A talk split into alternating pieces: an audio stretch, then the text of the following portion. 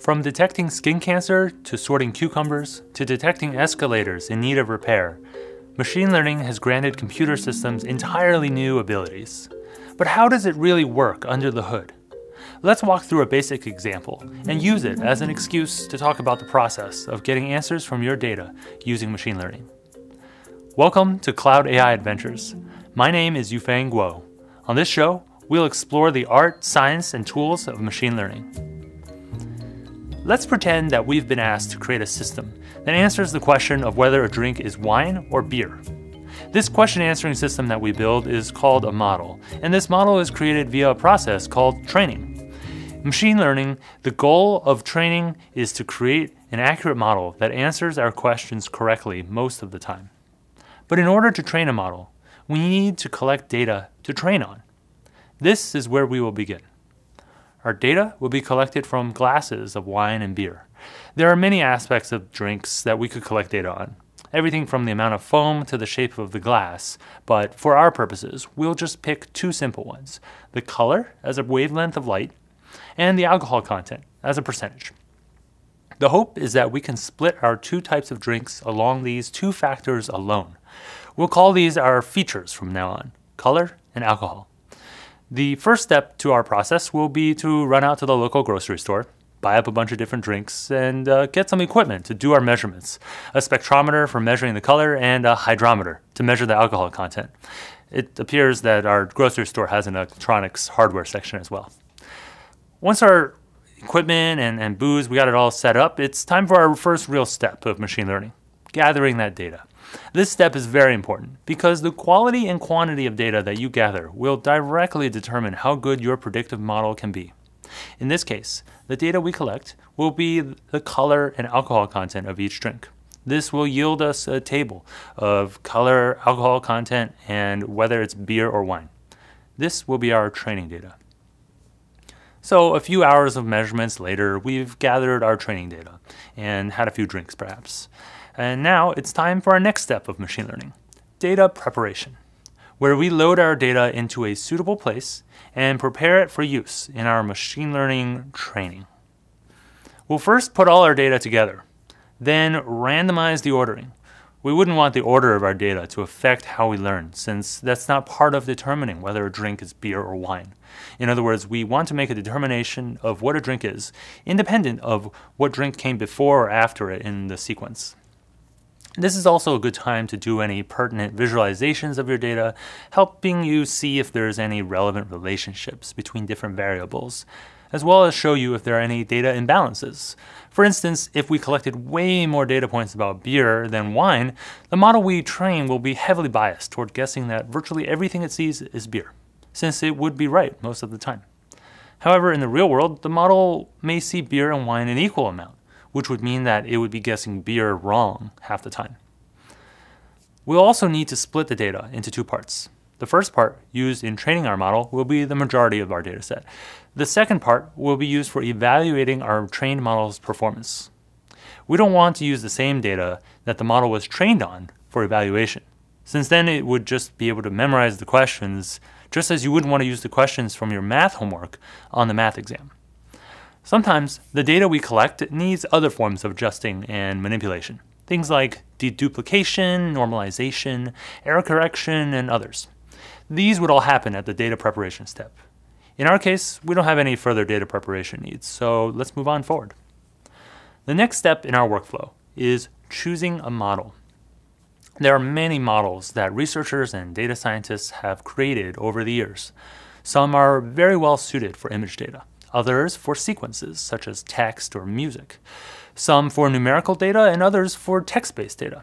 In our case, we have just two features color and alcohol percentage. We can use a small linear model, which is a fairly simple one that'll get the job done. Now we move on to what is often considered the bulk of machine learning the training. In this step, we'll use our data, to incrementally improve our model's ability to predict whether a given drink is wine or beer. In some ways, this is similar to someone first learning to drive. At first, they don't know how any of the pedals, knobs, and switches work, or when they should be pressed or used. However, after lots of practice and correcting for their mistakes, a licensed driver emerges. Moreover, after a year of driving, they've become quite adept at driving.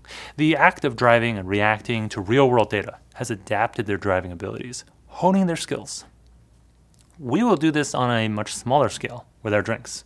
In particular, the formula for a straight line is y equals mx plus b, where x is the input, m is the slope of the line, b is the y-intercept, and y is the value of the line at that position, x. The values we have available to us to adjust or train are just m and b, where the m is that slope and b is the y-intercept. There's no other way to affect the position of the line since the only other variables are x, our input, and y, our output. In machine learning, there are many m's, since there may be many features. The collection of these values is usually formed into a matrix that is denoted W for the weights matrix. Similarly for B, we arrange them together, and that's called the biases. The training process involves initializing some random values for W and B and attempting to predict the outputs with those values. As you might imagine, it does pretty poorly at first. But we can compare our model's predictions with the output that it should have produced and adjust the values in W and B such that we will have more accurate predictions on the next time around. So this process then repeats. Each iteration or cycle of updating the weights and biases is called one training step. So let's look at what that means more concretely for our data set. When we first start the training, it's like we drew a random line through the data. Then, as each step of the training progresses, the line moves step by step, closer to the ideal separation of the wine and beer. Once training is complete, it's time to see if the model is any good, using evaluation. This is where that data set that we set aside earlier comes into play. Evaluation allows us to test our model against data that has never been used for training. This metric allows us to see how the model might perform against data that has not yet seen. This is meant to be representative of how the model might perform in the real world. A good rule of thumb I use for a training evaluation split is somewhere on the order of 80-20 or 70-30.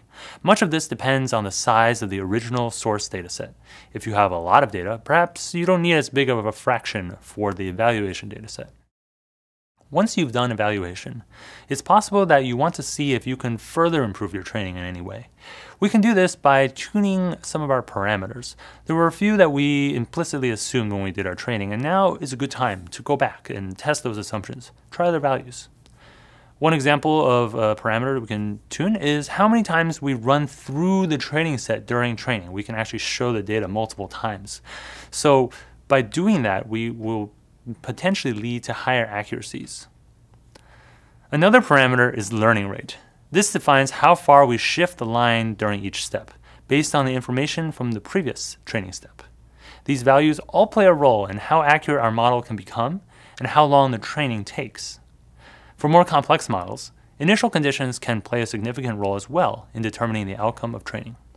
Differences can be seen depending on whether a model starts off training with values initialized as zeros versus some distribution of values and what that distribution is.